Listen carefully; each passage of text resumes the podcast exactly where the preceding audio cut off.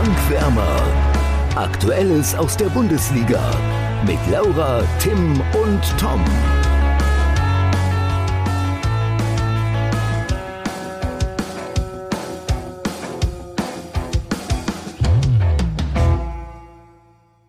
Die letzte Bundesliga-Pause der Saison ist so gut wie vorbei und so langsam beginnt in der Bundesliga die heiße Phase. Wie könnte man diese Phase denn jetzt in einem Bundesliga-Podcast perfekt einläuten, Laura und Tim? Ich würde sagen, mit einer ganz besonderen Spezialfolge. Und zu einer ganz besonderen Spezialfolge gehört natürlich, dass nicht nur wir hier unsere Expertise kundtun, sondern dass auch Gäste zu Wort kommen. Und ja, ihr habt richtig gehört. Gäste. Mehrzahl. Premiere zum allerersten Mal bei Die Bankwärmer sind drei Leute zu Gast. Genau, wir haben mit drei verschiedenen Journalisten gesprochen, die auch eigentlich alle treuen Hörer schon kennen dürften. Nämlich einmal haben wir mit Christopher Michel über Eintracht Frankfurt gesprochen, dann haben wir mit Julia Ertel über den VfL Wolfsburg gesprochen und wir haben mit Marc Schwitzky über die Hertha gesprochen. Ähm, wir werden diese ganzen Interviews im Laufe dieser Folge quasi einbetten. Vorab aber sei einmal gesagt, ähm, wir haben die Rubriken, ähm, die wir sonst immer haben, sprich Schätzfragen, Gewinner der Woche, die lassen wir heute mal weg, äh, weil wir uns wirklich nur diesen drei Vereinen widmen wollen. Das Topspiel werden wir allerdings am Ende dieser Folge äh, noch benennen und dann auch tippen wie gewohnt, denn Tim muss ja seinen gigantischen Rückstand irgendwie noch aufholen können. Ich glaube, das kriegt er nicht mehr hin. Ich tippe jetzt übrigens nur noch Müll. Mir ist es egal. Ach, vorher hast du keinen Müll getippt? Ja, was hast du denn vorher gemacht? Wir schauen, wir schauen jetzt erstmal, ähm, erstmal auf, die, auf die Eintracht. Da habe ich mit Christopher Michel gesprochen über, über die aktuelle Saison, die Entwicklung. Äh, wer ihn nicht kennt, Christopher Michel ist seit Jahren eigentlich schon bei der Eintracht, begleitet die, ist ähm, Online-Journalist für Sport 1 und die Hessenschau und äh, mir konnte er so einiges verraten. Hallo Christopher, Danke, dass du dir die Zeit genommen hast, um mit mir ein bisschen über die Eintracht zu sprechen. Ja, gute Tom, sehr gerne. Und ich würde sagen, wir starten direkt mal mit Philipp Kostic. Ich erinnere mich bei deinem ersten Besuch bei uns im Podcast, das war vor einigen Monaten, da hast du, ähm, oder da, da war gerade bekannt geworden, dass Kostic nach diesem Wechselhickhack doch bleibt und viele Fans waren so ein bisschen sauer, weil er ja weg wollte. Du hast damals prophezeit, dass diese Kostic-Eintracht-Beziehung spätestens mit seinen ersten Toren und Assists wieder ganz die alte wird. Ich würde sagen, du hast recht behalten, oder? Aus Sicht von Eintracht Frankfurt, glaube ich, kann man wirklich sagen, dass ich damit recht be behalten habe. Ähm, Philipp Kostic hat einen Fehler gemacht, Ende August, Anfang September. Er hat dafür eingestanden und er hat mit, ich glaube, jetzt aus dem Kopf heraus, drei Toren und neun Vorlagen in allen Wettbewerben ähm, geliefert, wie gewohnt, mit seiner Qualität, mit seinem linken Fuß. Er ist bei den Fans wieder vollumfänglich angekommen. Ihm nimmt es auch gar keiner mehr krumm. Ähm, das wurde bei ihm wirklich als Fehler abgehakt, auch intern in der Mannschaft, weiterhin unumstritten. Er geht voran mit starker Leistung. Und daher, Philipp Kostic ist und bleibt für Eintracht Frankfurt enorm wichtig. Und das zeigt er auch fast wöchentlich mit seinen Flankenschüssen und auch seinen Einzelaktionen. Trotzdem droht jetzt im Sommer vielleicht das nächste Wechseldrama. Äh, der Vertrag läuft 2023 aus, Interessenten sind auf jeden Fall da. Ähm, wird er diesen Sommer gehen? Was denkst du? Ähm, wir spekulieren jetzt, ähm, er, ist jetzt vier Jahre bei der Eintracht. Wir spekulieren jeden Sommer, ob er die Eintracht verlassen wird. Auch jeden Winter natürlich. Ähm, ich ich kann es so schwer abschätzen, weil Philipp Kostic auch keinerlei Einblicke gibt. Ja, also Philipp Kostic ist keiner, der das Trikot küsst, der ist keiner, der großartig mit Medienvertretern spricht. Ähm, Philipp Kostic lässt eigentlich nur Leistung sprechen.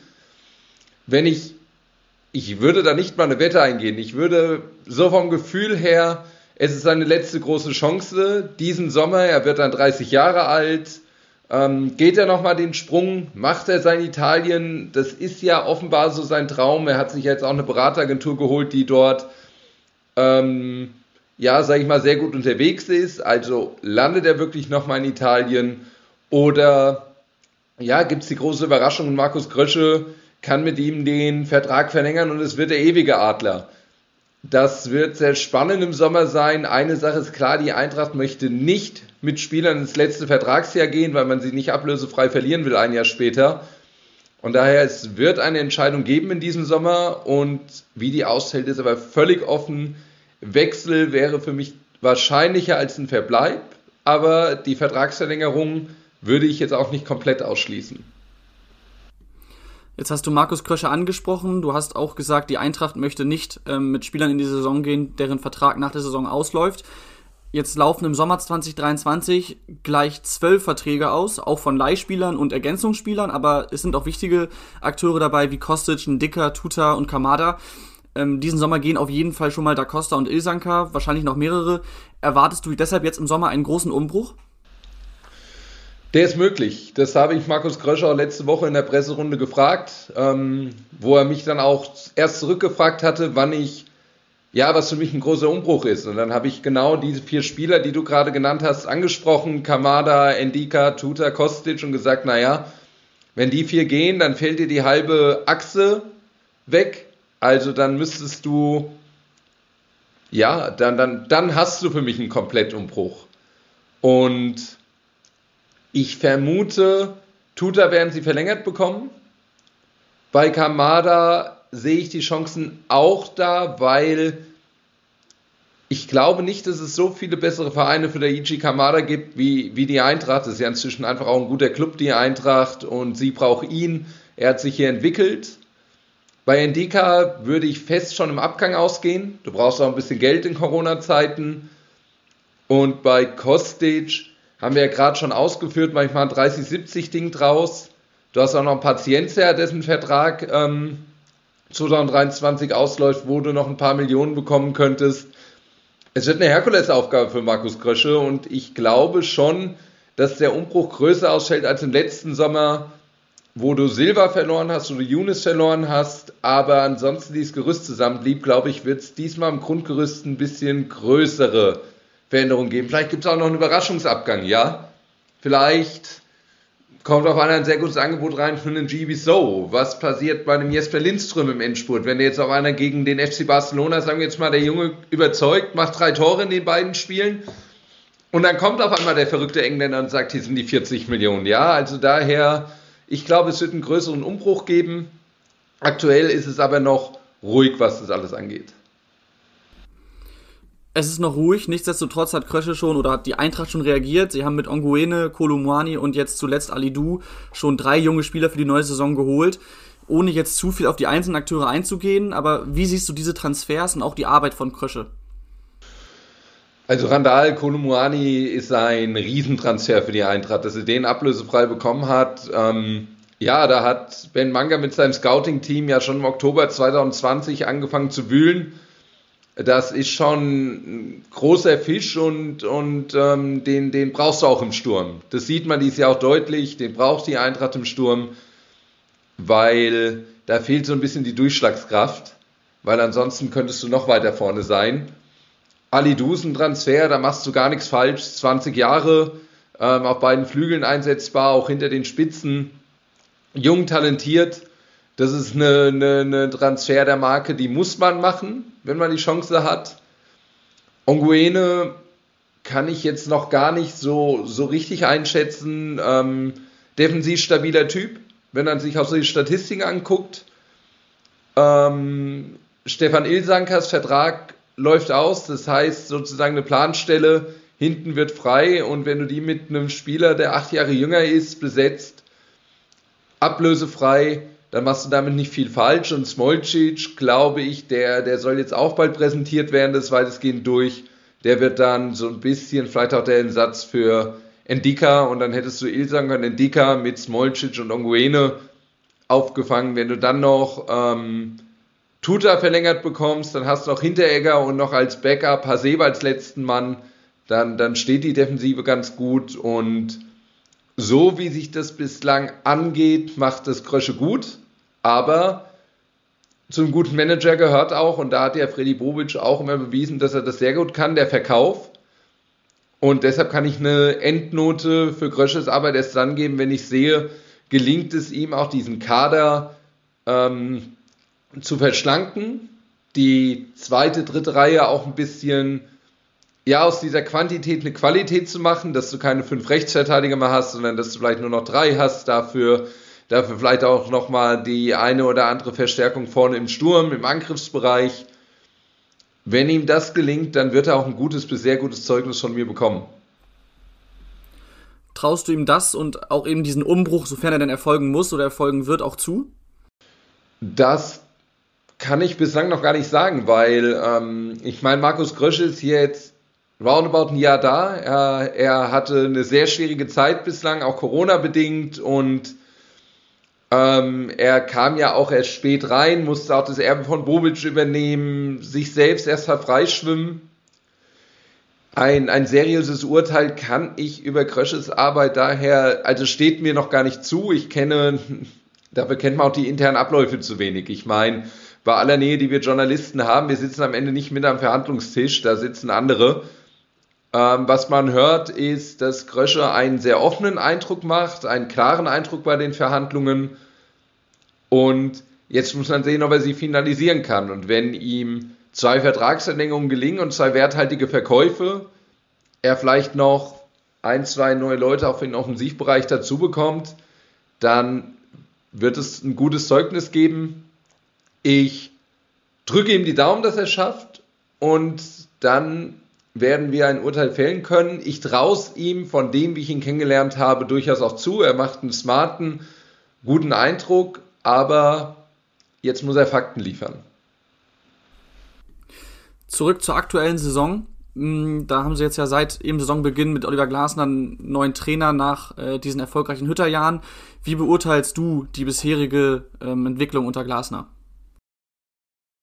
Ähm, positiv ich muss sagen, ich war erst sehr skeptisch, hatte immer so das Gefühl, er überfrachtet die Spieler so ein bisschen, er will ein bisschen zu viele, er ähm, hatte ich immer so das Gefühl, er will unbedingt eine Spielidee aufdrücken, die nicht ganz zur Mannschaft passt. Ähm, das hat er ja auch ein Stück weit auch zugegeben, dass er vielleicht zu viele Inhalte anfangs vermitteln wollte. Ähm, da hat man jetzt einen ganz guten, habe ich das Gefühl, hat er eine ganz gute Mixtur gefunden die Eintracht spielt noch mit um Europa in der Liga. Sie hat jetzt gegen Barcelona ein Jahrhundertspiel im Viertelfinale der Euroleague. Das ist ein fantastischer Gegner. Ganz Europa wird auf die Eintracht gucken.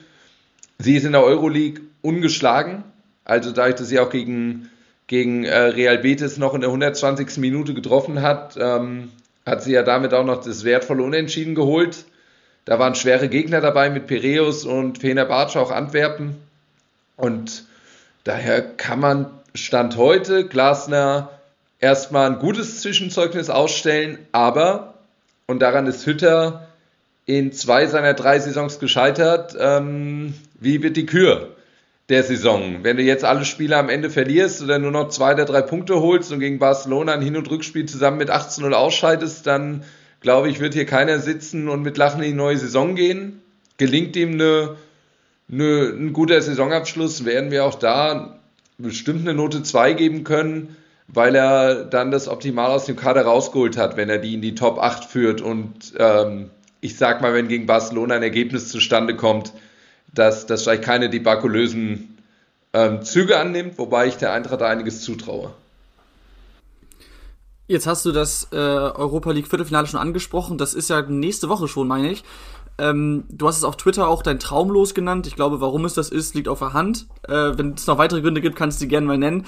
Aber was traust du der Eintracht gerade zu? Du hast ein bisschen tief gestapelt, dass es kein Debakel werden soll. Aber glaubst du, da kann auch was Richtung Weiterkommen gehen?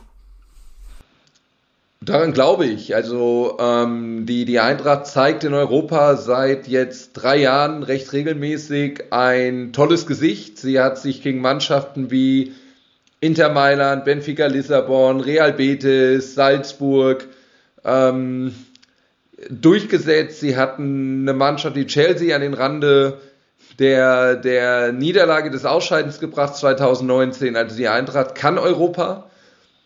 Es wird volle Hütte in Frankfurt. Sie haben Anfragen dass du das Stadion vier bis fünfmal füllen könntest. Also sie gehen jetzt sogar von der Viertelmillion Anfragen aus für Tickets. Ähm, auch bei mir als Journalist hat das Handy fast dauerhaft gerappelt nach der Auslosung, ob ich nicht irgendwo noch welche herbekommen könnte. Und ja, die Jungs, die, die, die werden Barcelona eine andere Gegenwehr bieten als Real Madrid. Also man muss jetzt so ein bisschen, man, das Klassiko, weißt du, du hast diese, Au, diese Auslosung und dann kommt zwei Tage später dieser Auftritt von Barcelona im Klassiko. Das hat natürlich ähm, für Respekt gesorgt und da sind wir auch ehrlich, Tom, ich, ich glaube, da stimmst du mir auch zu. So ein bisschen entscheidet der erste, äh, der, der FC Barcelona, was passiert.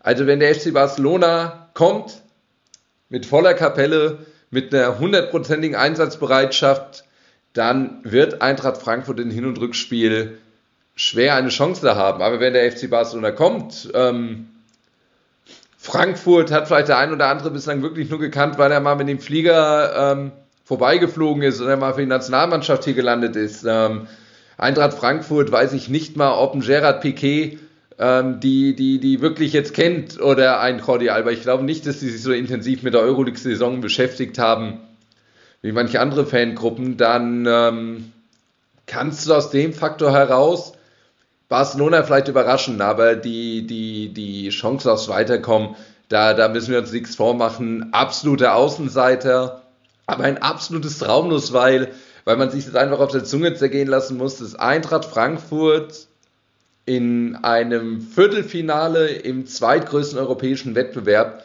ähm, gegen den FC Barcelona spielt. Also ich, ich meine, erstmal, als Barcelona überhaupt in die Euroleague absteigt, ist das eine, aber sie dann auch noch zu bekommen mit Rückspiel in Camp Nou, ähm, ich glaube, diese Dimension wird vielen Fans, die so ein bisschen Angst haben vom Ausscheiden, weil es so ein großer Gegner ist, ich glaube, die Dimension wird den Fans erst richtig bewusst, wenn nächste Woche in Frankfurt und übernächste Woche dann an grünen Donnerstag in Barcelona ähm, dieser Anpfiff ertönt und, und Eintracht Frankfurt, ja, nach dem Finale 1960 gegen Real Madrid eigentlich den ja, zweitgrößten Gegner der, der Vereinsgeschichte gegen sich hat.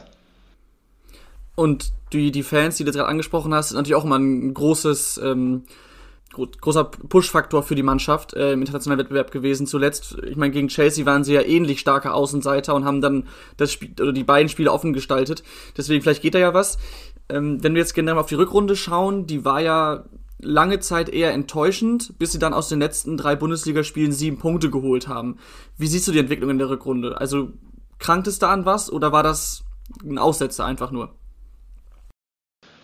Ja, die, es, es ist unheimlich schwer, schwer ähm, zu bewerten. Also du hast schon mal eine Sache, du hast halt wirklich nur eine Elf. Also es darf sich einfach von diesen elf Leistungsträgern, die jetzt ähm, ja immer besser in Fahrt kommen, darf sich im Endspurt einfach keiner verletzen. Du brauchst da wirklich jeden Einzelnen, weil die Bank momentan nicht die Qualität mitbringt, um Ausfälle aus der ersten Mannschaft zu kompensieren, außer punktuell. Also jetzt eine fünfte gelbe Karte von Martin Hinteregger, die kannst du schon mal kompensieren mit Hasebe und einer kleinen Umstellung in der Abwehrkette. Oder weiß ich nicht, wenn mal mh, hm, So ausfällt mit Rode. Wobei da schon jetzt zu sehen ist, ein GB So in Topform ist kaum noch zu ersetzen für die Eintracht. Aber das ist halt so ein bisschen das Pech.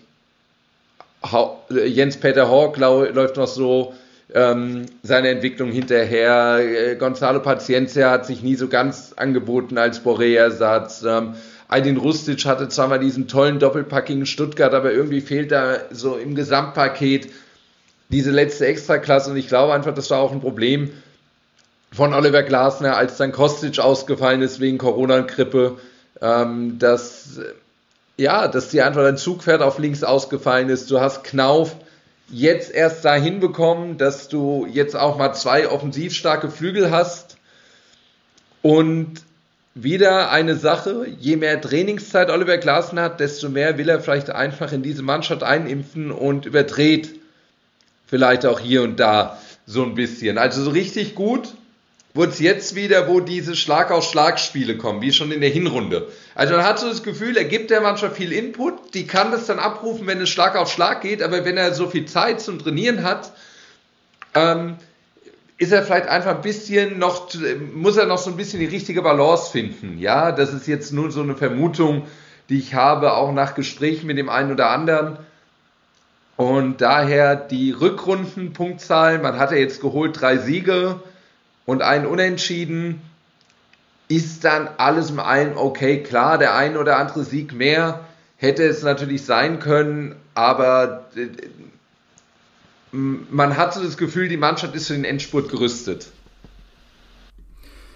Den Endspurt sprichst du an. Glaubst du, es reicht am Ende wieder für Europa? Es sind sechs Punkte Rückstand auf den äh, Platz 6, der für die Europa League reichen würde, und äh, nur zwei Punkte Rückstand auf Conference League Platz 7? Ähm, das kommt jetzt auf die nächste Woche an mit den Heimspielen gegen Fürth und Freiburg. So realistisch muss man sein. Also, du hast jetzt Heimspiel Doppelpack Fürth, Fürth und Freiburg. Wenn du da deine Hausaufgaben machst und die beiden Heimspiele sogar gewinnst, dann wirst du um die Europa League bis zum Ende mitkämpfen, um diese oder Conference League. Wenn du da jetzt nur, was weiß ich, null Punkte oder einen Punkt holst, dann, dann wird es schwierig. Ähm, die Ausgangsposition ist okay. Du hast auch noch gegen alle direkten Konkurrenten deine Spiele. Gegen Hoffenheim, gegen Freiburg, gegen Union. Ähm, das heißt, das alles in der eigenen Hand. Und Oliver Glasner sagt immer, Eintracht Frankfurt will jedes Spiel gewinnen, will, ähm, geht ins Spiel mit der, mit der Voraussetzung, das gewinnen zu wollen. Und wenn ihnen das in der Bundesliga gelingen sollte, alle Spiele zu gewinnen, dann wird die Eintracht, da bin ich mir ziemlich sicher, am Ende einen Platz unter den ersten sechs oder sieben, je nach Pokalsieg, ähm, haben. Bleibe ich aber mal diplomatisch, dass ich mich, bevor ich da zu einer Prognose übergehe, wirklich gerne die beiden Spiele daheim gegen Fürth und Freiburg abwarten will. Aber danach, glaube ich, kann man eine klare Tendenz ziehen. Alles klar, dann machen wir das, behalten das im Blick und äh, dir vielen Dank für die, für die Einblicke und für deine Gedanken zur Eintracht, Christopher. Vielen Dank, gerne wieder. Macht's gut. Eine Sache fand ich jetzt bei diesem Interview ganz besonders interessant. Ähm, und zwar, dass Christopher Michel gesagt hat, dass er der Eintracht schon einiges zutraut gegen Barcelona. Ich weiß, seine Worte waren, äh, Barcelona bestimmt im Prinzip, wie dieses Spiel ausgeht. Also wenn Barcelona wirklich mit 100% Einsatz spielt, ist es natürlich schwer für die Eintracht damit zu halten. Aber er hat halt auch äh, gesagt, äh, Frankfurt kann Europa. Äh, hat dann das Beispiel Chelsea gebracht, wo sie dann ärgerlich verloren haben 2019 aber halt auch schon andere große Mannschaften mehr als nur geärgert haben. Äh, ich habe die Aussage häufig getroffen, dass ich auch der Eintracht einiges zutraue gegen Barcelona. Ich wurde immer nur müde belächelt, aber jetzt sagt das sogar ein Frankfurt-Experte.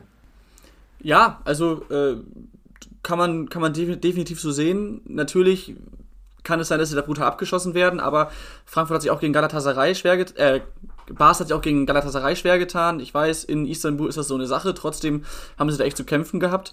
Und wie du gerade auch schon gesagt hast, Frankfurt gegen Chelsea damals, ähm, das war auch super eng. Also ich Oder Benfica. auch was zu, aber klar. Oder Benfica. Ja, aber ne, yeah. Chelsea, Benfica, Barca ist ein Unterschied. Aber Natürlich. klar, auch schon, auch schon eine Hausnummer. In Lissabon muss aber auch erstmal mithalten.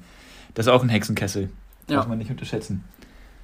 Ja, aber ich glaube, genau das ist halt der Vorteil der Frankfurter, dass die halt zu Hause selber so einen Hexenkessel haben. Dann auch vor voller Hütte. Also ich glaube schon, dass die durchaus eine Chance haben, mitzuhalten. Wofür es dann am Ende reicht, finde ich, kann man ja gucken. Aber ich glaube, auf jeden Fall gehen sie zwar als Underdog rein, aber als Underdog mit Chancen. Wenn man das so sagen kann.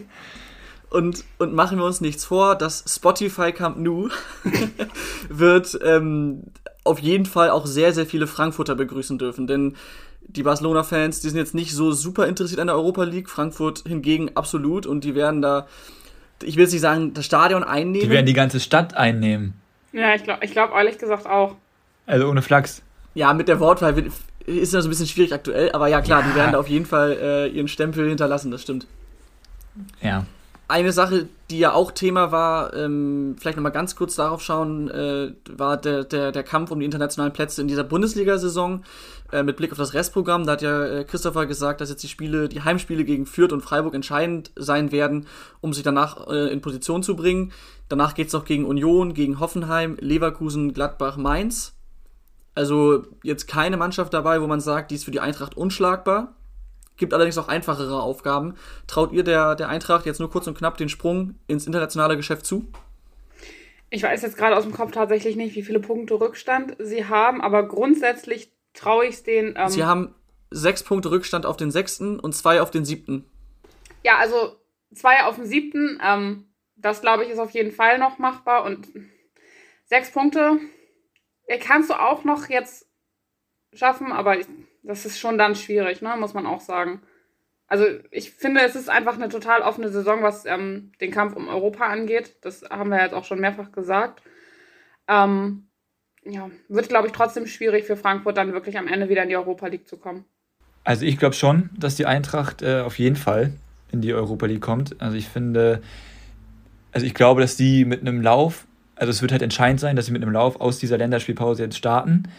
Und ich sag mal so, wenn man jetzt vier Punkte holt, also im Optimalfall sollte man vielleicht sechs Punkte holen, ähm, dann könnte ich mir auch vorstellen, vor allem wenn man gegen Freiburg gewinnt, ja, ich weiß, Freiburg spielt eine sehr, sehr stabile Saison, aber bei Freiburg sehe ich immer das Potenzial dazu, ähm, einzustürzen, was die Leistung angeht. Absolut. Genauso bei Hoffenheim, genauso bei Hoffenheim. Da sollte vielleicht das 0 zu 3 gegen die Hertha ein kleiner Weckruf sein, weil das war alles andere als äh, europareif, was sie da gespielt haben. Von daher ist ja noch gar nichts geritzt. Ähm, und ich sehe dafür alle Mannschaften noch alle Chancen. Und Oliver Glasner hat schon häufig gezeigt, dass er Serien kann, sowohl negativ als auch positiv. Warum jetzt ja. nicht eine positive Serie hinlegen? Ja, nichts mit dem äh, europäischen Geschäft äh, hat, wahrscheinlich, hat sehr wahrscheinlich der VfL Wolfsburg zu tun. Da hast du drüber gesprochen, Laura, mit Julia. Ähm, erklär doch mal. Ja, genau, wir haben so ein bisschen ähm, über die Saison gesprochen. Die, die sich jetzt noch an die letzte Folge mit ihr erinnern, wissen, dass sie damals ähm, für den Wolf Wolfsburg DFL Social Media ähm, Beauftragte. Beauftragte, mir ist das Wort gerade entfallen. Beauftragte war jetzt, arbeitet sie mittlerweile fest ähm, beim VfL Wolfsburg. Genau, wir haben so ein bisschen gesprochen, wie sie ja ähm, zum Beispiel Kofeld jetzt einschätzt oder wie jetzt noch die Saison für Wolfsburg weitergeht. Genau, hört gerne mal rein. Als das letzte Mal ja zu Gast warst, warst du ähm, Social Media Matchday Beauftragte für den VfL Wolfsburg. Jetzt bist du fest angestellt beim VfL. Ähm, wie sieht dein Tätigkeitsbereich aus und was sind so deine Hauptaufgaben jetzt? Genau, also ich mache jetzt mittlerweile ein Volontariat beim VfL Wolfsburg. Also ich habe im September damit angefangen äh, in der Redaktion und im Social Media Bereich und ähm, das äh, Social Media Matchday Feed, das mache ich immer noch.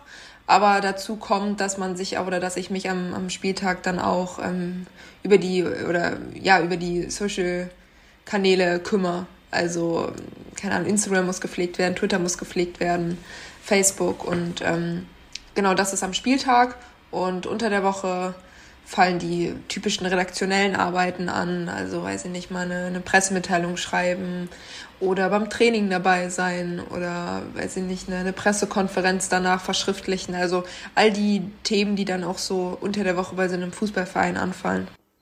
Ja, okay, sehr interessant. Ähm, bei deinem letzten Besuch hattest du ja gesagt, dass die Bremer Bank äh, zusammen mit Florian Kurfeld, ähm, dass du die als sehr anstrengend empfindest.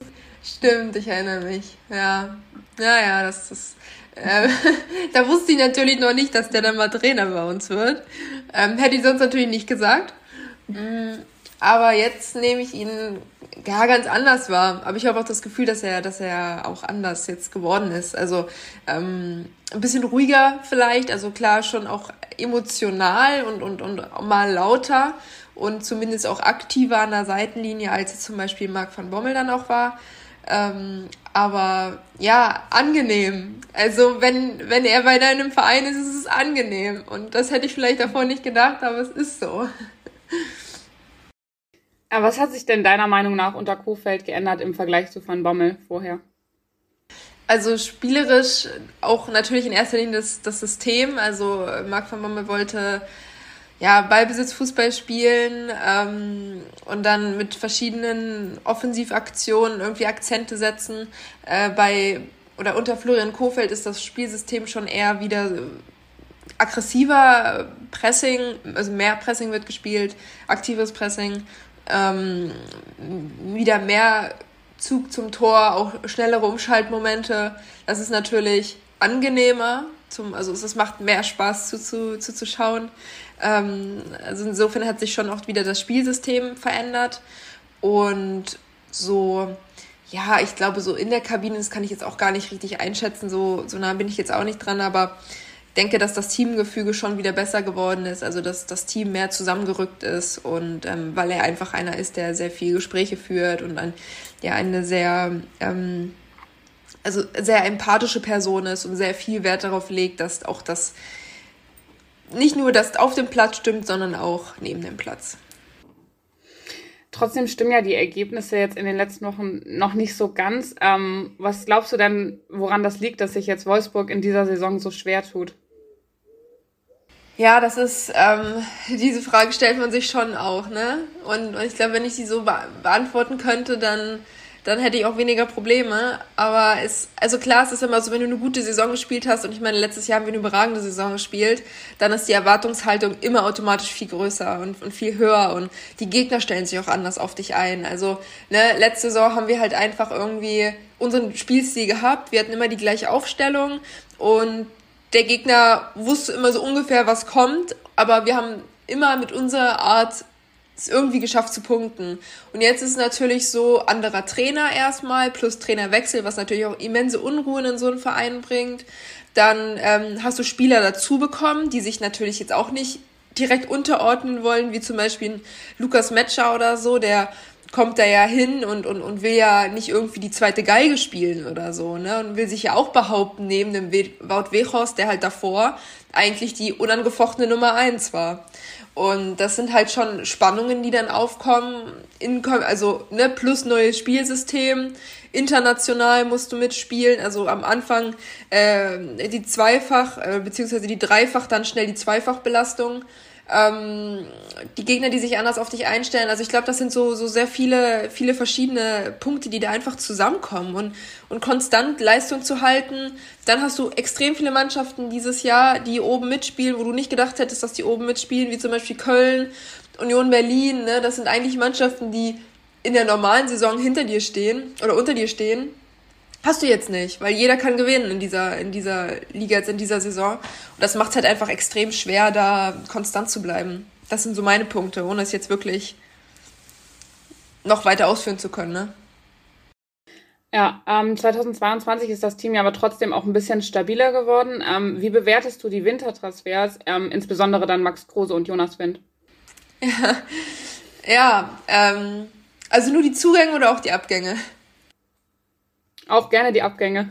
Ist auch ganz interessant. Ja, mir hat's natürlich leid getan oder mir jetzt wehgetan, wer gegangen ist, ne, mit so einem Josh Gilabugi oder mit so einem Wout Weghorst. Das waren schon zwei Spieler, die lange den Verein kannten, ähm, die, die immer ihre Leistung gebracht haben oder oft fast bis zur letzten Sekunde ihre Leistung gebracht haben. Ähm, ja, Josh, einer, der extrem wichtig fürs Mannschaftsklima war. Wout, der halt mit seinen Toren einfach die letzten Jahre oder die letzten zwei, drei Saisons extrem abgeliefert hat. Ja, hat mir, hat mir beides sehr wehgetan, muss ich sagen.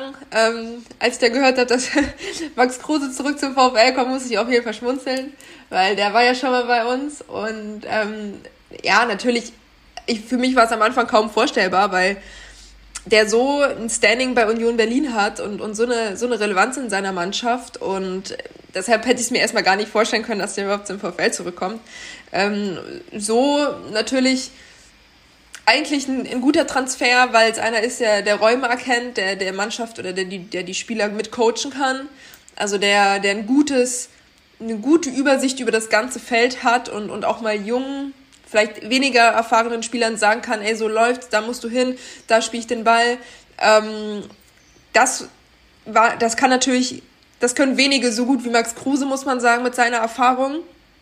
Und einer, der immer gute Laune mit reinbringt in ein Team, ne? Also den, der hat einfach, weiß ich nicht, so einen, er hat einen guten Humor, der, der kommt ins Team und, und bringt auch eine Hierarchie in so ein Team und ist ehrlich, spricht Dinge offen und ehrlich an, kann auch in unangenehmen Situationen äh, oder bleibt in unangenehmen Situationen ehrlich oder, oder spricht die Probleme an, kann Mannschaft auch führen irgendwo oder kann junge Spieler auch äh, führen. Also das hat einfach, glaube ich, sehr für, für ihn gesprochen und dass es dann am Ende zu so einem Transfer kam, war schon cool für uns. Ähm, und jetzt sieht man ja auch zumindest, dass es in, in manchen Spielen sieht man, was, wo Max Kruse auch wichtig sein kann. Das hat man jetzt bisher nicht in jedem Spiel gesehen, aber auf jeden Fall war es schon deutlich besser als, als ohne ihn. Ähm, und Jonas Wind ja, für mich echt eine Überraschung, muss ich sagen. Ich kannte ihn davor gar nicht. Und, und wenn man hört, dass ein Spieler von Kopenhagen kommt, ist es jetzt auch nicht so, dass du sagst, Mensch, es ist jetzt über, überragend. Und äh, deshalb war ich da, was ihn angeht, was diese Personal angeht, extrem unvoreingenommen.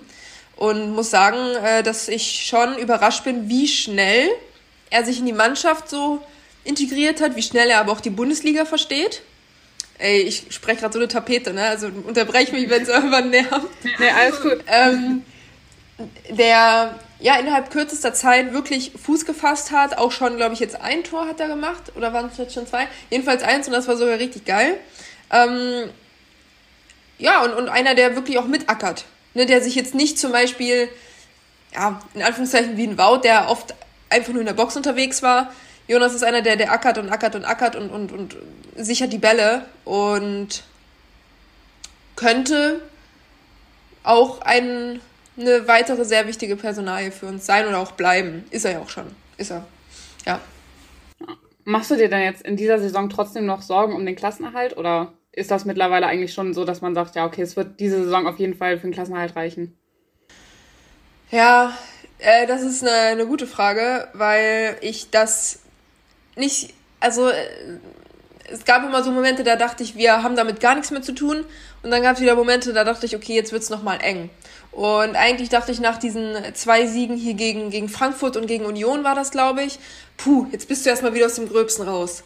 Ja, dann verlierst du aber wieder zwei Spiele, Gladbach gewinnt zwei Spiele und dann denkst du wieder, ach scheiße, jetzt wird's doch wieder ganz eng.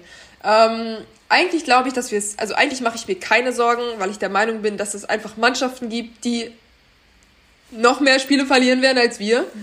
Wir haben jetzt die nächsten beiden Spiele, extrem wichtige Spiele gegen Augsburg und gegen Bielefeld, ähm, weil das Spiele sind, wo man, wenn man da jetzt sechs Punkte holt, kann man sagen, okay, man ist vielleicht aus dem Gröbsten raus.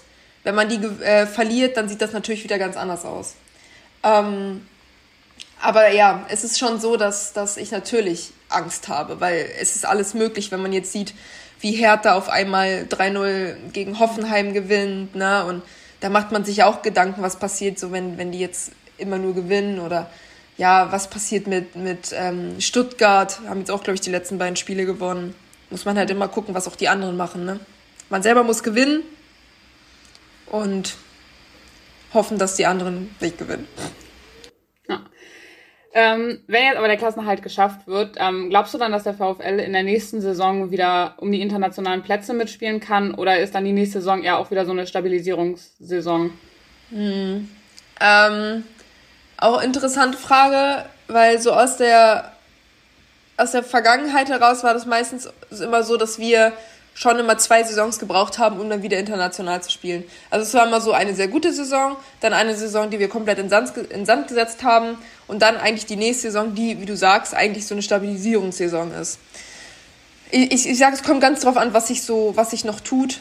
Wenn man sagt, man, man bleibt oder Kofeld bleibt Trainer, egal was passiert und, und man schafft es, den, den, die meisten Spiele auch zu halten und die Führungsspieler zu halten, dann kann ich mir vorstellen, dass man auf jeden Fall oben mitspielt, wenn es jetzt nicht, es wird wahrscheinlich jetzt nicht wieder für die Champions League reichen, aber sagen wir mal so eine Conference League oder so wird dann wahrscheinlich nicht in weiter Ferne sein. Ähm, aber ja, klar, in erster Linie ist es, glaube ich, nach so einer Saison, wo sich jeder sagt, boah, pff, weit und hinter unseren Möglichkeiten oder weit unter unseren Möglichkeiten. Ähm, jeder will europäisch spielen, das ist klar. Aber ich denke, dass da in erster Linie auch einfach Zeit investiert werden muss, um, um die Mannschaft irgendwie wieder konstanter zu kriegen. Ne?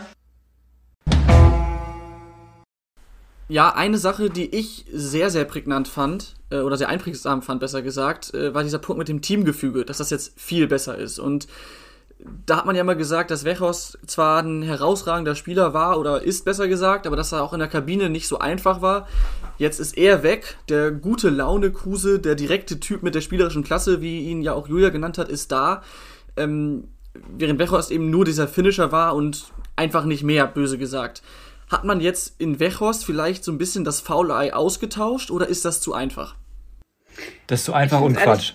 Ich finde es auch zu einfach und ich finde es auch, das kannst du ja von außen gar nicht so beurteilen und ich finde, man kann auch Kruse jetzt nicht mit Wechhaus vergleichen. Kruse ist halt was das angeht. Mir ging es nur um den Typen. Mir ging es nur um den Typen in der Kabine jetzt, ne? Um die, um okay. die Laune.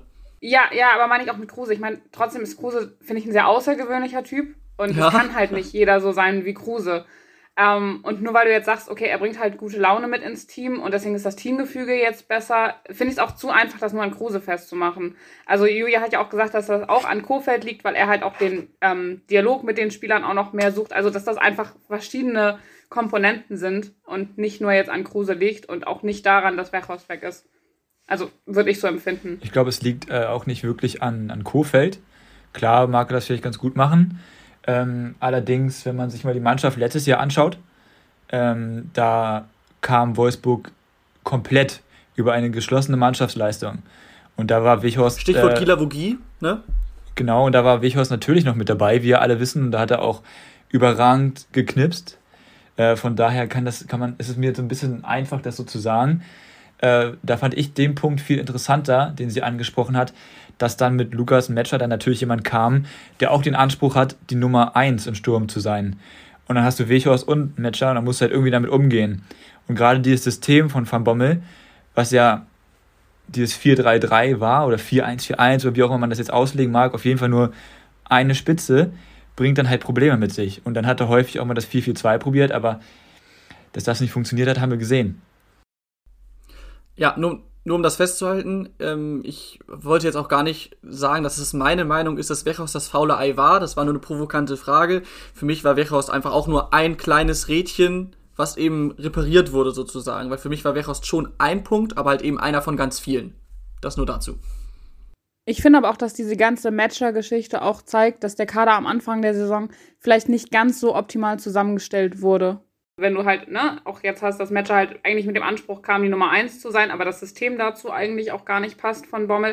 Und ich habe das Gefühl, dass mit dem Trainerwechsel und auch mit den Wintertransfers diese Rädchen, die so dann halt einfach ähm, geschmiert haben oder halt einfach nicht funktioniert haben, ausgetauscht wurden und verbessert wurden. Und seitdem läuft es ja tatsächlich auch besser. Also natürlich nicht so stark wie letzte Saison, ähm, aber ich finde, das kannst du, wenn du so in der Hinrunde spielst, dann dauert das ja auch wieder, bis du ein bisschen in so ein Selbstvertrauen kommst und bis all diese Rädchen halt dann doch wieder laufen. Ähm, aber ich finde tatsächlich, dass sie im Winter vieles richtig gemacht haben. Genau, sie haben jetzt eine gewisse Stabilität. Das muss man so sagen. Ja. Ne? Ist noch lange nicht alles gut, aber diese Stabilität ist ein bisschen da. Wenn wir da jetzt weiter darüber diskutieren, glaube ich, sprengt es den Rahmen. Aber da möchte ich einmal ganz kurz so sagen, ähm, wie wir am Anfang über den Kader gesprochen haben, dann haben wir das Ganze auch sehr, sehr falsch eingeschätzt. Ähm, ich, fand, ich finde nämlich nicht, dass der Kader falsch zusammengestellt ist oder schlecht zusammengestellt ist.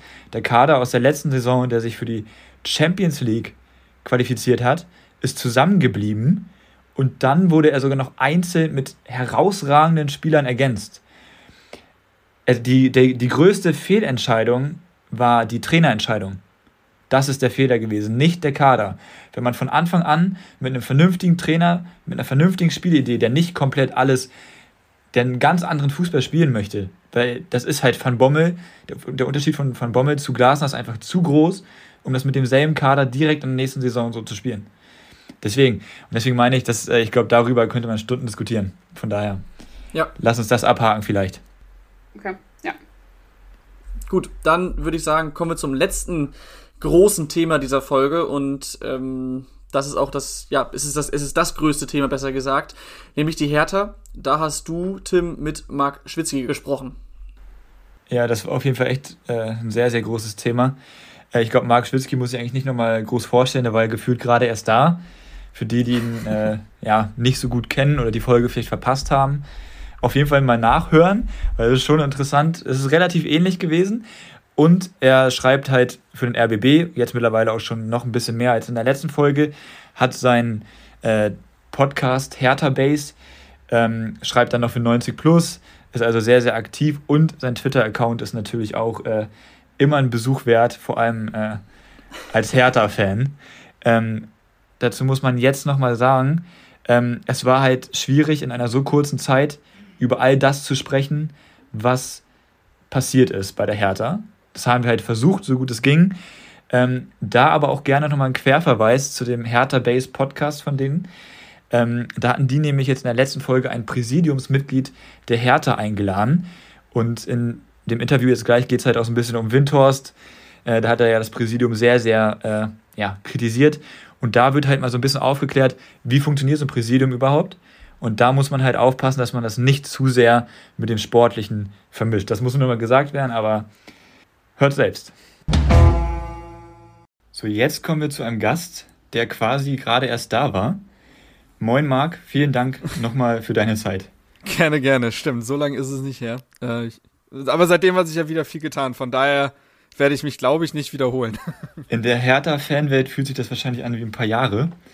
Ähm, beim letzten Mal war es na, jetzt nicht komplett positiv, aber Taifun Korkut war gerade da. Mhm. Ähm, die Hertha hat gegen die Bayern verloren und trotzdem war irgendwie so eine Stimmung da, irgendwie packen wir das schon. Ähm, die Trainerentlassung von Korkut, würdest du sagen, dass sie trotzdem grundsätzlich richtig ist?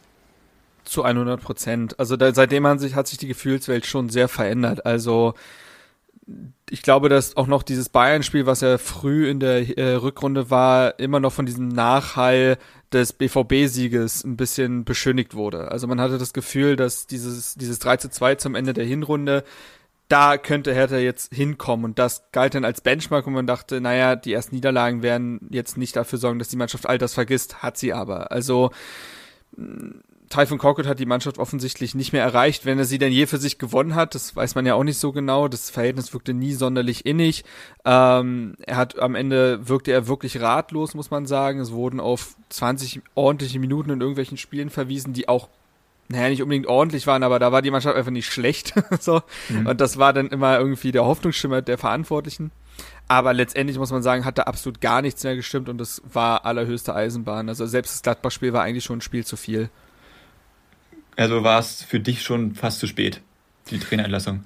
Ja, also man hört aus dem Umfeld, dass dieses Gladbach-Spiel Typhoon Korkut auch gegeben wurde, weil man bis dahin einfach noch keinen anderen Kandidaten hatte. Also man musste mhm. dann natürlich auch irgendwie überbrücken, ähm, um nicht eine Interimslösung für die Interimslösung zu finden. Dementsprechend, ja, aber rein sportlich muss man sagen, dass dieses Gladbach-Spiel eins zu viel war. Und das hat dieses Spiel ja auch gezeigt, wo aktionistisch alles über den Haufen geworfen wurde und dementsprechend eigentlich auch folgerichtig nichts geklappt hat. Wenn du jetzt so ein, zwei Punkte nennen müsstest, woran mhm. Korkut gescheitert ist, welche wären das? Mm, also zum einen Kommunikation.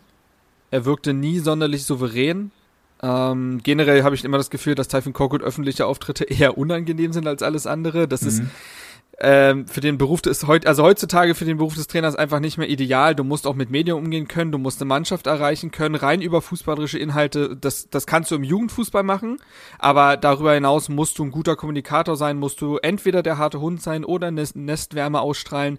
Typhon Kokot hat nichts dergleichen getan. Man konnte ihn nicht packen dahingehend und die Mannschaft glaube ich auch nicht und dann konnte auch dieses Miteinander nicht entstehen. Ähm, und zum anderen würde ich sagen, auch rein fußballerisch, äh, taktisch gab es Probleme. Er hatte auf dieses 4-4-2 damals umgestellt und das schien auch zu passen.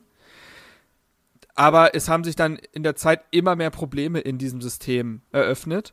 Und er hat auch an seiner Spielweise festgehalten, sprich sauberes Spielen von hinten raus. Irgendwie wollte man alles beherrschen, man wollte irgendwie ordentlichen Ballbesitz spielen können, aber auch kontern können. Mal wollte man pressen, mal wollte man tief stehen und umschalten. Das waren sehr viele Dinge, mit der der Mannschaft, mit der die Mannschaft konfrontiert hat und das hat sie, glaube ich, überfordert. Und besonders dieses Spiel gegen Frankfurt, als man 1 zu 4 verloren hat, hat gezeigt, die Mannschaft sollte anscheinend die ganze Zeit sauber rausspielen von hinten, obwohl die ganze Zeit ein hohes Pressing angesetzt wurde seitens Frankfurt. Und dadurch sind wahnsinnig viele Ballverluste passiert und die Mannschaft wurde immer mehr verunsichert und hat Gegentreffer kassiert. Und Tafin Cockett hatte auf seiner Antritts-PK noch gesagt, dass er ein pragmatischer Trainer sei, der sich an den Eigenschaften seiner Mannschaft orientieren würde in der Form des Fußballs, den er dann spielen lässt. Davon muss man sagen, hat man absolut gar nichts gesehen. Das war dann letztendlich am Ende hochideologischer Fußball, der überhaupt nicht angepasst wurde, auch an die Verunsicherung der Mannschaft. Und das äh, musste dann fast schon krachend scheitern, wenn er sich da nicht anpasst. Würdest du das Frankfurt-Spiel sozusagen so ein bisschen als, ja, Knackpunkt ist immer so ein hm. blödes Wort, aber würdest du ja, es als Knackpunkt ja. bezeichnen? Ja, ich denke schon, weil das war so ein, eigentlich dieses typische letzte Trainerspiel, wo absolut gar nichts erkennbar war. Also wie, ich habe schon über diese berühmten 20 Minuten geredet, die immer wieder bei den äh, ersten Rückrundenspielen herausgeholt wurden von den Verantwortlichen, dass sie gesagt haben, da hat man gesehen, da können wir's.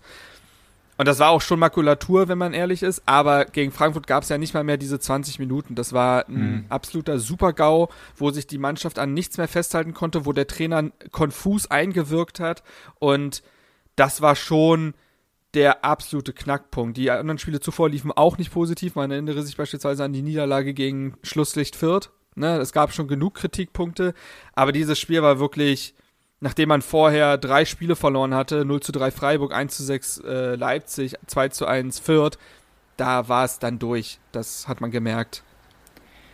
Gut, dann haken wir Korkut jetzt einmal erstmal ab. Ähm, und dann stelle ich jetzt quasi genau die gleiche Frage, wie ich sie beim letzten Mal schon gestellt habe. Tausch nur einmal den Namen aus. Ja. Was war dein erster Gedanke, als du dann gehört hast, dass Felix Magath der neue Trainer wird? Tja, also ich habe schon gecheckt, ob es der echte Hertha Twitter-Account ist. Ich bin ehrlich. So ging es mir tatsächlich auch, ja. Ich bin ehrlich, das ging ja vielen so, weil Typhon Korkut war schon eine skurrile Wahl, ne, man, ne, drei Jahre raus, ist irgendwie zu so einem Internet-Meme geworden, was immer gemein ist, ne, und äh, teilweise persönlicher wird, als es diese Person verdient hat. Aber Felix Magath war, äh, ging, geht halt in, schlägt halt in eine ähnliche Kerbe. Ne, seit zehn Jahren eigentlich aus dem operativen Geschäft wirklich raus gewesen, beziehungsweise seine letzten Stationen allesamt äh, Fiaskos. Also man erinnere sich an diese Rolle äh, als Global Director bei Würzburg oder seine Trainerstation in Fulham. Das ging alles überhaupt nicht gut. Und das waren die letzten Eindrücke, die man von ihm hatte. Man weiß ja, dass er deutscher Meister geworden ist als Trainer. Man weiß von dieser tollen Wolfsburger Saison und so weiter. Das liegt aber so weit weg, dass man das Gefühl hatte, dass er überholt ist, dass er äh, veraltet ist und dass er sich im modernen Fußball nicht wirklich zurechtfinden wird, ähnlich wie es jetzt beispielsweise bei Christian Groß und Schalke der Fall, äh, der Fall gewesen ist. Man hatte schon diese Assoziation im Kopf, das kann ich nicht leugnen. Ja, das glaube ich. Ähm, aber ich muss dann sagen, ich habe mir die Antritts-PK mit angeschaut mhm. und da war ich dann trotzdem halt auch irgendwie erstmal überrascht, weil ich finde, er hat trotzdem diese Ausstrahlung, mhm. die ihn irgendwie auszeichnet. Wie nimmst du Magath denn jetzt quasi seitdem wahr? Also jetzt ist natürlich schwierig. Wollte gerade sagen. Quarantäne. Das aber, ist gar nicht so einfach. Ähm, also, das ist das Ding. Er ist ja eigentlich äh, gar nicht so oft jetzt schon am Trainingsplatz gewesen und auch war er nicht auf der Trainerbank beim Spiel. Deswegen ist es so ein bisschen noch schwerer zu bewerten. Also grundsätzlich war es schon klar, dass die Mannschaft nochmal anders angepackt werden muss. Als so, wie es Typhon Korkut getan hat. Und ich beispielsweise hätte auch gedacht, dann wird's halt so jemand wie Friedhelm Funkel. Also ein alter Haudegen, viel Erfahrung, auch im Abschiedskampf, der die Mannschaft vielleicht nochmal besser einschwört, mehr auf Disziplin setzt wie gesagt, dann ist es quasi, dann ist es Felix Magath geworden, der für ähnliche Dinge steht, der für mich aber halt schon länger raus ist. So und Magath bislang auch die Antritts-PK, ich fand die, also manche haben mir, waren mir da schon wieder zu euphorisiert. Das zeigt vielleicht auch, wie sehr Hertha-Fans gebrochen sind, dass sie wirklich mhm. jedem Fitzel irgendwie viel Hoffnung schöpfen müssen. Äh, ich fand sie okay, die Pressekonferenz. Ähm, ich hätte es mir wirklich schlimmer vorgestellt. Er wirkte klar in seinen Aussagen, er wirkte teilweise sogar selbstironisch, er konnte sich selbst gut einschätzen. Man hat aber auch gemerkt, dass er, dass ihm diese Situation nicht fremd ist, in der er diese Mannschaft übernommen hat. Und das hat schon eine Form, Form von Stabilität ähm, ja, vorgegeben, die man eben unter Korkut nicht hatte, der immer sehr ratlos wirkte, immer sehr äh, irgendwie zögernd und hadernd. Und er, man muss ja auch sagen, wer Felix Magath sagt, muss halt eben jetzt auch Mark Fotheringham sagen, der Co-Trainer, den er mitgebracht hat. Da habe ich das Gefühl, das ist so ein Good Cop, Bad Cop Ding. Also Magath, der alte Imperator, der viel über Disziplin kommt, Hierarchie, ne, eine absolute Respektsperson ist. Und auf der anderen Seite hast du mit Mark Fotheringham jemanden, jemanden der fast schon Paul Dardai-esk wirkt. Also äh, noch selber gar nicht so lange raus aus dem äh, Spielergeschäft, ist jetzt 38. Ähm, jemand, der aus dem Ausland kommt, aber gutes Deutsch spricht. Trotzdem ist jeder Satz irgendwie so ein kleines Meisterwerk, so eine kleine sprachliche Perle, muss man sagen. Ähm, und der die Jungs in den Arm nimmt, der eine Nestwärme ausstrahlt, der, ne, also da ergänzen die beiden sich vielleicht ganz gut. Das kann ich mir vorstellen. Ja, genau das hatte er ja bei Sky 90, da wurde er ja auch immer zugeschaltet. Mhm. Da hatte Magath das ja auch so versucht zu erklären. Ähm, wie würdest du jetzt diesen 3 zu 0 Erfolg, also für mich war es, also ich fand es schon echt überraschend. Vor allem, Ho also Hoffenheim ist natürlich auswärts, waren jetzt nicht immer die allerbeste Mannschaft, aber trotzdem ein Champions League-Kandidat aktuell. Und dann gewinnt man da 3-0. Wie hoch würdest du jetzt den Sieg hängen und wie groß ist die Gefahr, vielleicht auch jetzt vielleicht wieder zu positiv gestimmt zu sein? Also in der Bedeutung kann man den Sieg kaum hoch genug hängen, muss man sagen, weil es ja der erste Sieg im neuen Jahr gewesen ist. Also man ja. hat ja wirklich 2022 bislang eigentlich nur aufs Gesicht bekommen, sei es in der Liga oder auch im Pokal. Und das war für alle extrem wichtig. Gutes Wetter, 3 zu 0 Sieg, zu 0 gespielt, viele, also so viele strahlende Gesichter, du konntest wieder positive Erlebnisse sammeln, als Spieler wie auch als Kollektiv. Ich glaube, das war für alle eine absolute Erlösung und kann der Startschuss, ich spreche von kann, kann der Startschuss für eine Aufholjagd gewesen sein. Ähm, auf der anderen, also dann muss man auch sagen, dass spielerisch viel geklappt hat. Also man hat auch da Kontrast zu Korkut in den letzten Wochen, man hat einen klaren Plan gesehen. Das war kein berauschender Fußball, aber es war genau das, was man sich in den letzten Wochen gewünscht hätte, nämlich dieses starke Kollektiv, dieses Kämpfen, dieses Miteinander, ne, diese Disziplin mhm. Und äh, darüber sich dann irgendwie ein Momentum holen. So. Und auf der anderen Seite kann man eben auch sagen, Hoffenheim hatte nicht seinen besten Tag, muss man wirklich sagen. Da hat sehr wenig geklappt. Die haben teilweise unerklärliche Fehlpässe drin gehabt und so. Also es ist einfach ein schwaches Spiel von denen. Klar, Hertha hat sie auch nicht reingelassen. Das kann man eben genauso erwidern. Aber ich glaube, da liegt die Wahrheit in der Mitte. Und zum anderen sind alle drei Tore durch Standards gefallen. Auch eigentlich positiv, weil Hertha eine ausgewiesene Standardschwäche hat, offensiv wie defensiv. Das war dementsprechend auch, glaube ich, sehr wichtig. Auf der anderen Seite, spielerisch war es dann wiederum dünn wenn man so möchte. Woher soll es auch kommen, aber die Tore fielen nun mal durch Standards. Und jetzt ist es natürlich so, dass dieser Sieg nur der Anfang gewesen sein kann. Hertha steckt weiterhin knietief hinten drin, die sind jetzt 16. Das ist wahnsinnig eng zwischen diesen, ähm, was sind's, drei Mannschaften, glaube ich, Augsburg, Bielef ne, Her Hertha, Stuttgart, also vier Mannschaften, die da gerade ähm, da um Platz 15 quasi kämpfen. Das ist wahnsinnig eng und da hat es gerade erst begonnen und die Gegner mit Leverkusen und Union werden jetzt super schwer. Plus, dann hast du diese direkten Duelle Augsburg, Stuttgart, Bielefeld. Du spielst gegen alle Mannschaften da unten noch. Du hast es also positiv gesehen in der eigenen Hand. Auf der anderen Seite, wenn du diese Spiele verlierst, dann ist das Ding durch. Also dementsprechend ähm, kann das nur der Anfang gewesen sein und man muss jetzt wirklich aufpassen, nicht den Hype groß, zu groß werden zu lassen. Was passiert zum Beispiel, wenn Hertha gegen Leverkusen 1-0 hinten liegt? Geht diese Taktik, die man sich da zurechtgelegt hat, dann immer noch auf oder ist es zu sehr Plan A? Mhm. Wenn wir jetzt aber noch einmal ganz kurz auf Magath schauen, mhm. ich persönlich mag es nicht so gerne, wenn Trainer immer in eine bestimmte Schublade gesteckt werden. Ja. Nun gibt es jetzt aber, glaube ich, keinen Trainer, der so tief in einer Schublade steckt wie Felix Magath. Ja. Ähm, wenn du jetzt mal, also jetzt haben wir schon gesagt, er hat nicht wirklich viel Training gemacht, ähm, aber trotzdem steht er in Absprache mit seinem Co-Trainer. Ja, ja. Ähm, worauf legt Felix Magath besonders Wert?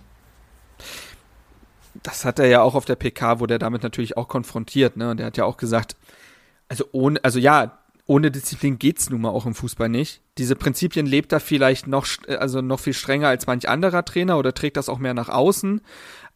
Natürlich sind diese Medizinbälle sehr plakativ. Sie wurden aber tatsächlich beim tra letzten Training jetzt in der Länderspielpause auch rausgeholt, so ist nicht. also, ja. die gibt's. Ähm, ja, worauf setzt ein Felix Magath? Man hat, konnte ihn wirklich noch nicht lange erleben und auch nicht an der Seitenlinie erleben. Das wäre tatsächlich auch noch ein wichtiger Eindruck dahingehend. Aber ich glaube, es geht wirklich, es geht wirklich sehr darum, das Kollektiv zu stärken. Niemand steht über dem Team. Es gibt keine Stars dahingehend. Es muss übers Kollektiv gehen. Es muss über eine gute Kommunikation gehen und es muss eben um sehr viel Disziplin gehen. Laufbereitschaft. Hertha ist gegen äh, Hoffenheim, glaube ich, sechs Kilometer mehr gelaufen. Klar, hatten auch weniger vom Ball, trotzdem äh, schon eine große Diskrepanz. Es geht um Zweikämpfe und es geht um diese absoluten Basics und Grundtugenden, die Korkut ähm, ja ergebnislos immer wieder eingefordert hat. Über die geht's und jetzt nur dieses eine Spiel als sehr geringe Sample Size zeigt, dass Magath da vielleicht einen besseren Weg zu den Spielern hat, um das zu verstehen. Plus Leute bescheinigen ihm, dass er ein sehr gutes Gefühl für Mannschaftsgefüge hat und Teamhierarchien und Teamhygiene. Er kann also wohl sehr schnell erkennen, wie die Strömungen im Kader sind. Wer sind Führungsspieler, wer sind's nicht, wer hat, wen musst du wie anpacken. Und vielleicht findet er auch da eine Ansprache, die ein Taifun Korkut vorher nicht wählen konnte. Die nächste Frage ist immer so eine typische Medienfrage nach dem ersten Spiel, wenn es dann halt jetzt mhm. auch noch 3-0 endet. Ist das vielleicht wirklich eine langfristige Lösung? Oder der Co-Trainer vielleicht. Ja, also das wurde jetzt natürlich auch schon aufgemacht. Also Mark Fotheringham, äh, genannt Fozzy, ist also jetzt schon gefühlt eine Legende. Also es ist wirklich ein Typ, wie gesagt, und die die die die die Anspielungen hin hin, hin zu Paul Dardai kann ich total nachvollziehen mhm. und der macht einen wahnsinnig sympathischen Eindruck. Aber ein Spiel ist mir da wirklich zu zu wenig. Also zum einen kann man's, kannst du überhaupt nicht sagen, dass Mark Fotheringham jetzt die Trainerlösung wäre, so von wegen Magath geht und Fotheringham steigt eins auf. Das ist mir viel zu reaktiv für ein Spiel. Ähm, und auch Magath, ich weiß es nicht. Ich weiß nicht, ob noch viel mehr in ihm drin steckt als ein Feuerwehrmann. Das meine ich gar nicht despektierlich, aber es gibt ja auch Gründe, warum er so lange jetzt raus ist aus dem Trainergeschäft. Also er hatte noch diese Station in China, aber China ist dann auch nochmal ein besonderes Pflaster. Da will ich ehrlich gesagt keine Prognose abgeben. Er hält das quasi ja offen, beziehungsweise sagt, es, ich mache mir da einfach keine Gedanken drum. Und das glaube ich ihm auch, dass der jetzt nicht geiernd da sitzt, um äh, dann nochmal ein Jahr dran zu hängen. Das hat er, glaube ich, auch gar nicht mehr nötig. Ich, also Stand jetzt, wenn du mich so fragst, nein, glaube ich nicht. Ich glaube, dass sowieso diese ganze Korke-Personal ja auch darauf beruht hat, dass Bobic eigentlich schon eine Wunschlösung für den Sommer hat und die dann installieren will, um den wirklichen Neuanfang zu starten. Dann gewinnt die Hertha jetzt das Spiel 3 zu 0, wie wir das schon oft gesagt haben. Und gefühlt ein Tag, ich glaube, es war ein Tag später. Ein Tag später, ja. Sitzt Lars Winters dann bei Bild Live und ja, tritt gegen das Präsidium. Ähm, was sagst du zu diesem Auftritt? Also, also generell der Zeitpunkt. Was ich mich gefragt habe, also auf der einen Seite, das haben wir in der letzten Folge auch thematisiert, ähm, ist, glaube ich, bald die Mitgliederversammlung. Ja. Ähm, von daher ist der Zeitpunkt ja vielleicht sogar gar nicht mal so schlimm. Ähm, Andererseits, gerade nach diesem 3 zu 0 Erfolg, jetzt wieder so in der Öffentlichkeit gegen äh, das Präsidium zu schießen, finde ich halt fragwürdig. Oder wie siehst du das? Ja, es ist keine, es ist, es ist eindeutig fragwürdig. Also, jetzt kann man entgegnen, das hat Windhorst ja auch gemacht, dass dieser Termin auch schon lange feststand. Und bei Hertha gibt es aktuell ja auch keine gute Zeit, keine guten Zeitpunkte, weil wenn es schlecht gelaufen wäre, hätte man gesagt, dann drischt er jetzt noch mehr ein. Wenn es ja. positiv läuft, dann sagt man, warum denn ausgerechnet jetzt? Also das kann man quasi so drehen. Ähm, ändert für mich aber nichts daran, dass ich den Auftritt schon kritisiere. Also aktuell hat man das Gefühl, dass eine sehr robuste Dichotomie herrscht in der Bewertung der Sache. Entweder man ist Team Gegenbauer oder Team Windhorst. Das ist mir aber viel zu einfach. Also die Wahrheit liegt da wirklich in, in der Mitte und man muss da in Grautönen denken. Denn ja, Werner Gegenbauer als Präsident ist angreifbar. Er ist seit 2008 im Amt. Seitdem hat sich der Verein sportlich nicht nennenswert entwickelt, wenn man das runterbrechen möchte. Man hatte zwei Abstiege, man hatte mehr Krisensaisons als gute ein zu langes Festhalten an Michael Preetz, ähm, keinen nennenswerten Fortschritt in der Stadionfrage. Also die Kritikpunkte gibt es und das ist ja nicht so, als Lars Winters, als hätte Lars Winters diese Meinung exklusiv. Werner Gegenbauer ist bei der letzten, äh, bei der letzten Wahl mit 54 Prozent nur gewählt worden, ohne Gegenkandidat. Also das, das ist ja schon ein Zeichen der Mitglieder gewesen. So, auf der anderen Seite kann man sagen, dass sich Gegenbauer ja auch für den Neuanfang und für einen Kulturwandel geöffnet hat. Also wir sprechen davon, äh, davon, dass er er musste als Präsident die Entscheidung treffen, dass man Michael Preetz gehen lässt. Er musste die Entscheidung treffen, dass man mit Carsten Schmidt einen CEO einstellt, der weitere Kompetenzen gewinnt und ähm, auch da ja einen Kulturwandel voranbringen wollte. Dass, äh, dass Carsten Schmidt dann aus persönlichen Gründen gegangen ist, das ist ja dann, hat ja nichts mit dem Verein zu tun. Und er hat auch Freddy Bobic geholt. Und damals wurde die Verpflichtung ja extrem positiv aufgenommen, von allen. So, wie jetzt aktuell die Saison läuft, dass auch das liegt ja dann nicht mehr in der Hand des Präsidiums. Also das möchte ich zum einen zum Werner Gegenbauer sagen. Ähm, wobei, ein Satz noch. Und ich glaube auch, dass Werner Gegenbauer ein Mensch ist, der so ein knurriger Berliner Knochen sein kann, der in der Kommunikation auch nicht einfach ist. Und der bestimmt auch Anlass, Anlass dazu gegeben hat, dass Windhorst gewisse Dinge kritisch sieht. Oder dass sich Windhorst nicht mitgenommen fühlt. So. Also das dazu. Aber, jetzt kommt das große Aber, Lars Windhorst ist für mich durch die letzten Monate, aber besonders durch diesen Auftritt noch angreifbarer, als Werner Gegenbauer es ist.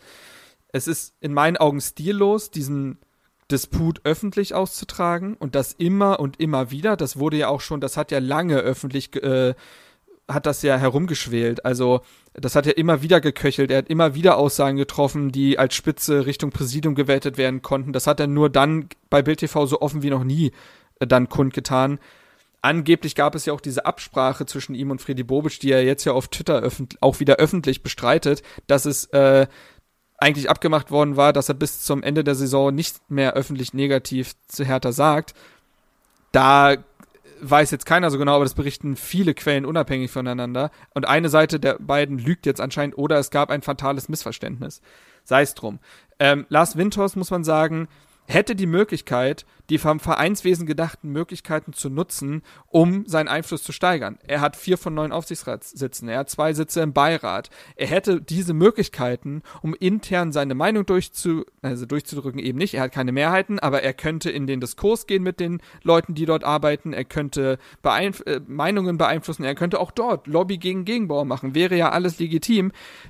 Problem ist, wenn ich faktisch nicht hingehe, und das ist Lars Winters nicht, dann kann ich mich zum einen nicht öffentlich äußern, finde ich, weil dann der Austausch intern wenig stattgefunden hat. Und zum anderen ist es so, dass Lars Winters sich nicht öffentlich hinstellen kann und sagen kann, ich weiß nicht, wo mein Geld ist.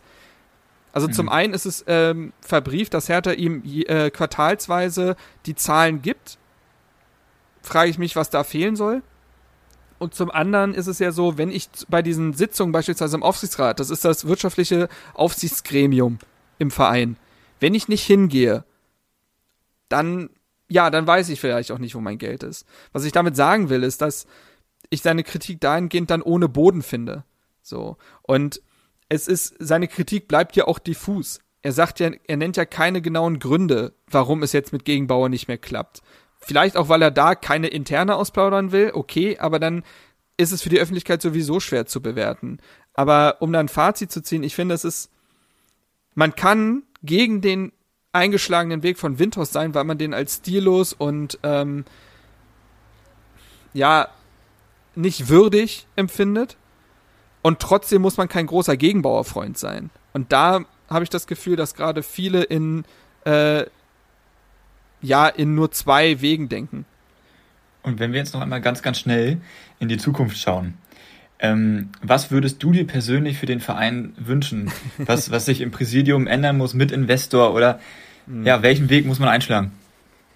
Ruhe. Dieser Verein braucht Ruhe. Wenn man sich das in den letzten jetzt zweieinhalb Jahren anguckt, dann kann dieser, konnte dieser Verein nie durchatmen. Sportlich wie auch natürlich neben dem Platz. Und es muss ein also ich glaube nicht daran, dass der Abwahlantrag ähm, durchkommt, weil es dafür eine Zweidrittelmehrheit braucht, glaube ich, ähm, der Mitglieder. Das sehe ich nicht. Ähm, mag ich mich gerne überraschen lassen, aber das glaube ich nicht. Und dann müssen Windhaus und Gegenbauer miteinander irgendwie klarkommen. Das ist ja, daran führt ja kein Weg vorbei, außer Tenor verkauft seine Anteile, aber daran glaube ich jetzt nicht bei der aktuellen Marktlage. So, sprich, die beiden müssen miteinander auskommen und da braucht es irgendeine Form von Vermittler. Carsten Schmidt, in der Zeit, als er da war, war Windhaus so ruhig wie noch nie. Es braucht vielleicht wieder so eine Figur im Verein ähm, die da einfach vermitteln kann, damit äh, die beiden nicht immer aufeinander prallen. Und dann das hoffe ich natürlich, dass der eingeschlagene Weg unter Friedi Bobic irgendwann fruchtet. Er hat viele Dinge getan, auch in den Strukturen. Bislang sind viele Entscheidungen unglücklich gewesen, die Kommunikation auch unglücklich gewesen. Man kann aber hoffen, dass all das dann in Zukunft funktioniert, wenn die Wunschlösung da ist, wenn die Keime, die er gesetzt hat, im, äh, äh, oder die Setzlinge, die er im Kader gesetzt hat, aufkeimen. Wenn all das funktioniert, dass man einfach mal eine ruhige Saison spielt, wo es nur um Sportliche geht und dort eine Entwicklung erkennbar ist. Dann jetzt die abschließende Frage schafft Hertha den Klassenerhalt? ja, das ist die große Frage. Ne? Also wie gesagt, man hat die direkten Duelle und darüber wird sich dann entscheiden. Ich glaube, ich glaube, ja, dass Hertha es schaffen kann. Ich sage nicht, dass das zu 100% passieren wird, aber ich glaube, dass Hertha drin bleiben kann. Ich glaube, dass man jetzt nochmal das Momentum mit Magath mitgenommen hat zu dem perfekten, na, was heißt perfekten Zeitpunkt, aber zum letztmöglichen Zeitpunkt, nennen wir es so. Und dass es darüber dann vielleicht sogar noch funktioniert, weil der sich nun wirklich nicht mehr aus der Ruhe bringen lässt. Und das könnte auf die Mannschaft ausstrahlen. Alles klar, dann sind wir mal gespannt.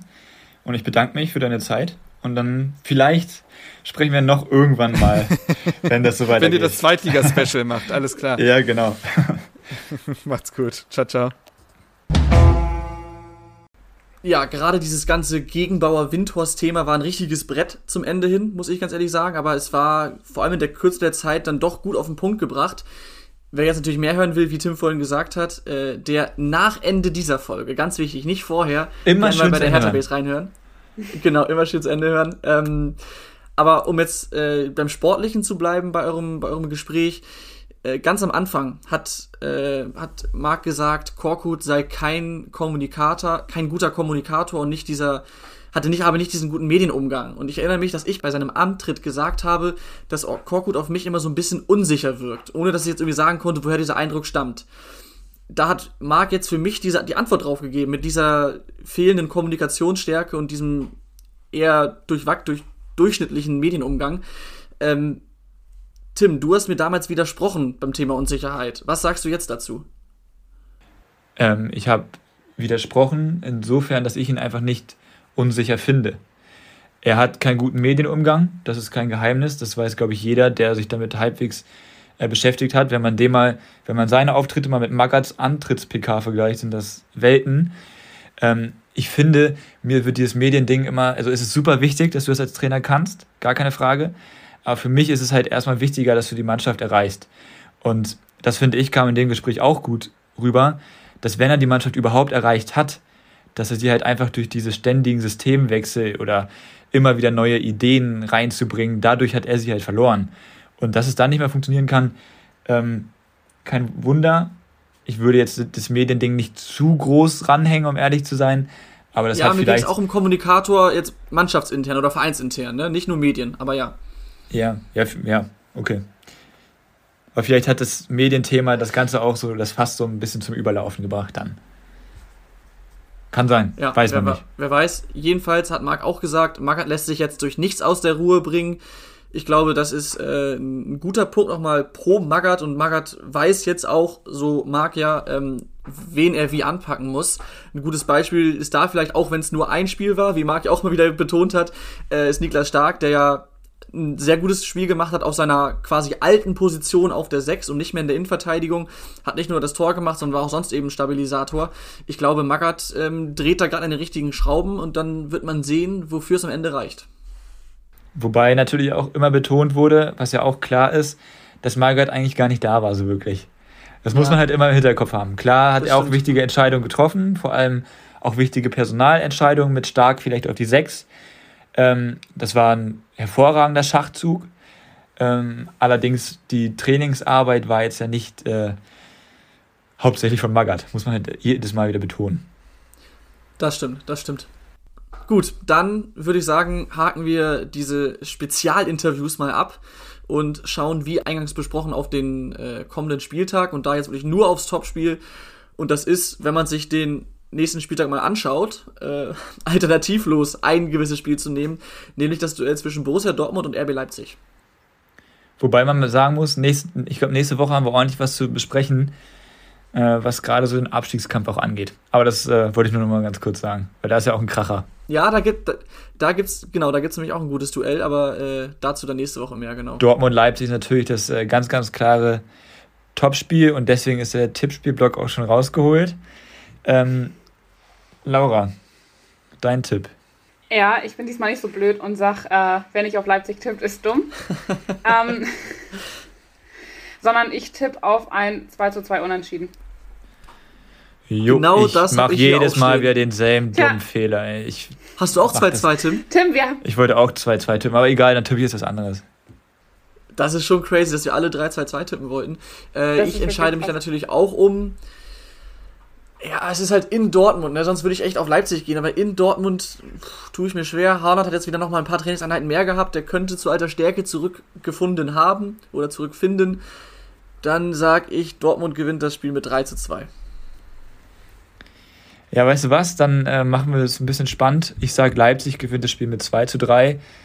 Wobei ich ehrlich gesagt auch davon ausgehe, dass Dortmund gewinnt. Ich tippe wieder was anderes. Aber passt schon. Ähm, wolltest du nicht ursprünglich auch unentschieden tippen? Wenn du jetzt gerade sagst, dass du davon ausgehst, ja, dass ja, aber ich Dortmund glaube gewinnt. eher, dass Dortmund gewinnt als Leipzig in Dortmund.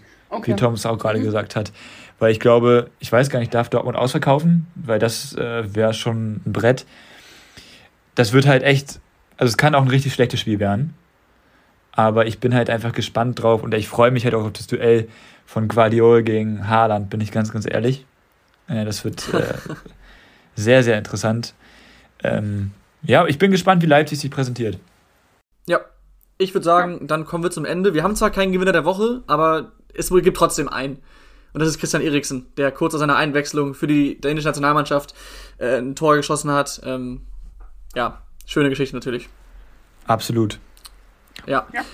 Und Schönes Schlusswort auch. Genau, dann wären wir jetzt am Ende angekommen. äh, vielen Dank wie immer fürs Zuhören. Lasst uns gerne mal ein Feedback dafür. Diese dann wahrscheinlich etwas wilde Folge mit den ganzen Interviews zwischendrin, aber ich glaube, es war eine mit äh, selten viel Inhalt, um das mal so zu formulieren. Und vor allem könnt ihr auch immer gerne mal äh, Ideen schicken oder vor allem Wunschschwerpunkte sozusagen, dass man da vielleicht auch mal über andere Vereine spricht. Wir haben da natürlich auch noch ein bisschen was auf dem Zettel, aber wäre mal ganz gut zu wissen, würde ich sagen. Genau dafür sind wir natürlich zu erreichen über, über unseren Twitter- und Insta Instagram-Kanal. Äh, dem, denen auch gerne folgen, ne? Das ist ja klar. Wer das noch nicht tut, ne? Ja. Der ist ja selber schuld. ja, ganz genau. Okay, dann, äh, ja, bis nächste Woche. Macht's gut. Ciao, ciao. Haut rein. Tschüss.